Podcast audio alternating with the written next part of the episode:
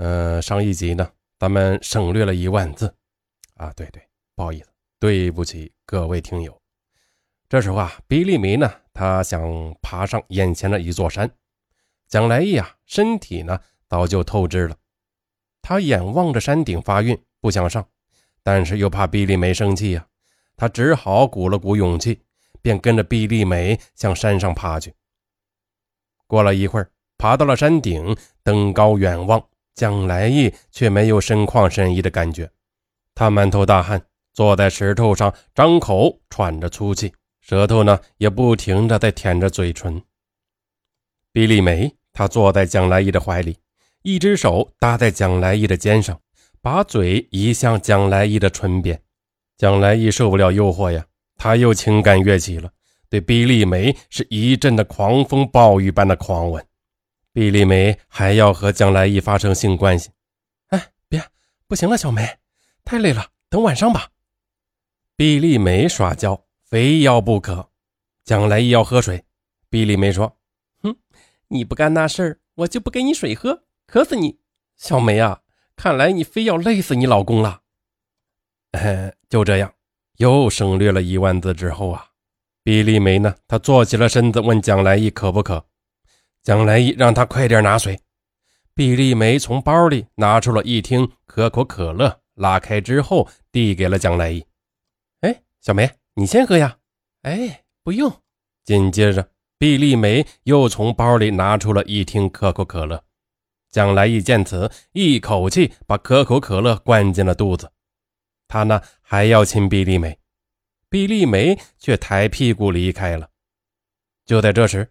蒋来义觉得难受，毕丽梅见蒋来义的脸色铁青，潜伏在心底深层的怒火全部喷发了出来。他恶狠狠地说：“你知道是咋回事吗？”蒋来义呆望着毕丽梅，他不解其意。毕丽梅阴着脸，他冷笑道：“哼，告诉你，我在可乐里下了毒。你，你说，你说什么？”小梅。毕丽梅还冷笑。蒋来义，我告诉你，我本来不想这样的，可是你黏黏糊糊的，把我讨厌死了。见到你比开一百个店都累，这是你逼得我不得不要死你这个混蛋。此时的蒋来义，他捂着肚子，痛得在地上打滚，他挣扎着，撕心裂肺的惨叫道：“小梅啊，你，你救救我，我再也不缠着你了。”小梅。我真没想到你这么狠！我的父母就就我这么一个儿子呀！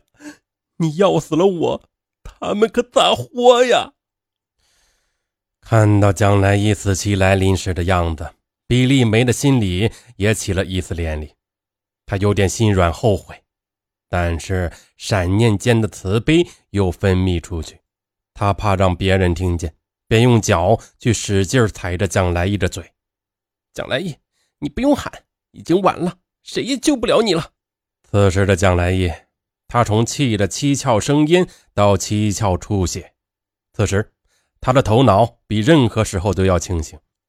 他清醒的悔恨自己，他感觉近在咫尺的不是美女，而是一条毒蛇。他用最后的一口气骂道：“毕丽梅，你要死我，法律会替我报仇的。”你呀，不不会得好死。毕丽梅流着鳄鱼的眼泪说：“你就安心的走吧。你不是常说想我梦里不醒一千年的吗？这回你到阴曹地府后，去纠缠那些鬼小姐吧。明年的今天就是你的周年，我会给你烧纸的。”他用脚踢着蒋来义，蒋来义呢，两眼怒视着毕丽梅。完结自己毫无意义的生命过程，他死不瞑目。毕丽梅把蒋来义的钱和手机等物品都掏了出来，然后一脚把蒋来义踹下了山。他站在山崖向下望，乱石之中，蒋来义已经粉身碎骨了。他骂道：“呸！这就是对你所谓的人生哲学的最后总结。”忽然。一阵风吹来，桃木摇晃，像魔鬼一样发出吓人的暴怒。比利梅害怕了，是不是自己伤天害理，激起老天的义愤了？他发出了怒吼呢？他慌慌张张地收拾了一下现场，赶快逃离了。比利梅走出山林，回家休息了一会儿，挺过良心的煎熬后，才感到一身的轻松。就这样，到了晚上，他又给金万元打电话，约他出去跳舞。办案人，他问蒋丽梅：“你为什么要这么做？”毕丽梅哭着说：“蒋来义总来缠着他，让他闹心，不得安宁，是仇恨激发了他内心的残忍。”他还说，在杀害蒋来义的前两天，他带着金万元到山里踩点，他选择了好几个地方。他的第一套方案就是想在山上趁着蒋来义不备，把他推下去。但是呢，怕他摔不死，留下后患就不好了。他又采用在电视剧里学到的方法，把可口可乐后面整一个小眼儿，接着呢，就把老鼠药用注射器给打进去，然后再用蜡给封好。毕丽梅认为这第二套方案是最好的。他准备就绪后，就开始约蒋来义。一开始呢，他想亲自去找蒋来义，可是后来一想。这样会给人留下疑点的，于是就到公用电话亭去打电话。他认为这样会神不知鬼不觉，只有天知地知。接着，他和蒋来义上了山。一开始怕蒋来义喝出来，他就让他背他爬山，发生性关系，一点点的消耗着他的体力。等他累了、口渴了，非常的想喝水时，就让他喝下。比利梅以为。自己做的是天衣无缝的，岂不知正是蒋来义和女老板向张华借钱，这个他不知道也没有想到的线索，给了他人生画上了不光彩的句号。毕丽梅知道自己犯的是死罪，他很快又翻供了，说这一切都是金万元让他干的，他和金万元一起把蒋来义整死的。然后呢？金万元拿二十万元给他，让他先逃，然后他再跑到了香港见面，再想办法去美国。这个毕丽梅呀，把作案情节是编得有鼻子有眼的。他归案后，办案人呢便找到了金万元，了解过二十万元的事这二十万元的确是金万年毫不知情的情况下借给他的，所以金万元没有受到牵连。第一次传讯时，金万元吓得是差点患精神病啊！这一次又传讯，他说他是与毕丽梅的同谋，金万元恐惧的又差点尿了裤子。他哭着对警方说：“他和毕丽梅的确到山上去过两次，但是呢，那完全是游玩。蒋来义根本就没有和他们在一起。蒋来义被杀那天，他正在洗浴中心找小姐按摩呢。”从上午十点到晚上接到毕丽梅的电话，一直就没有离开。他还请按摩小姐在洗浴中心吃过午饭呢。最后经过审查，金万元确实与本案无关。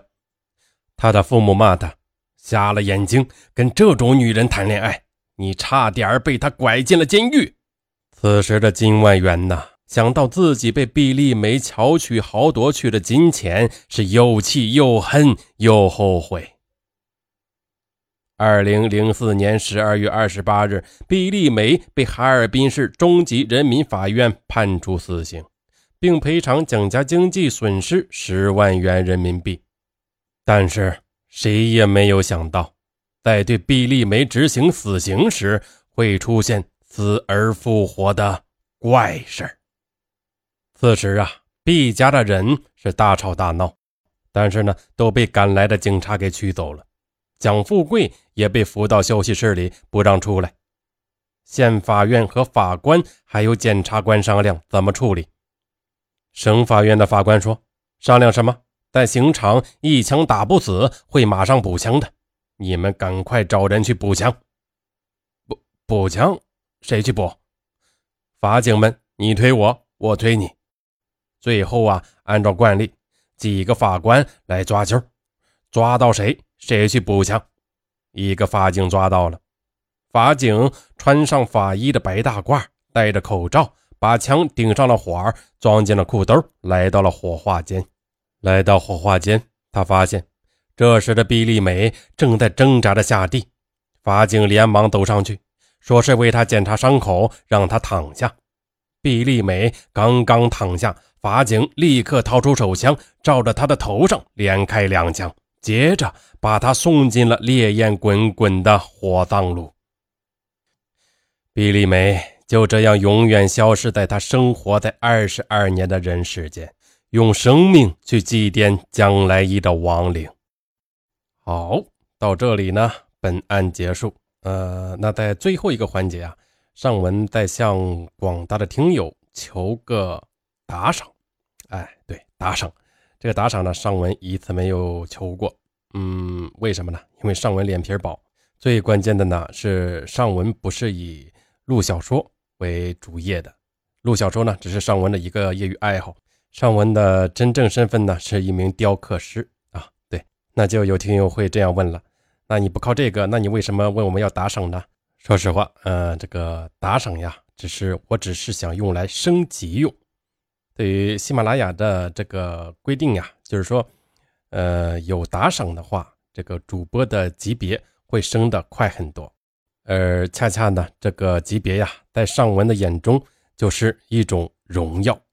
对荣耀，所以啊，尚文就厚着脸皮来求这么一次了。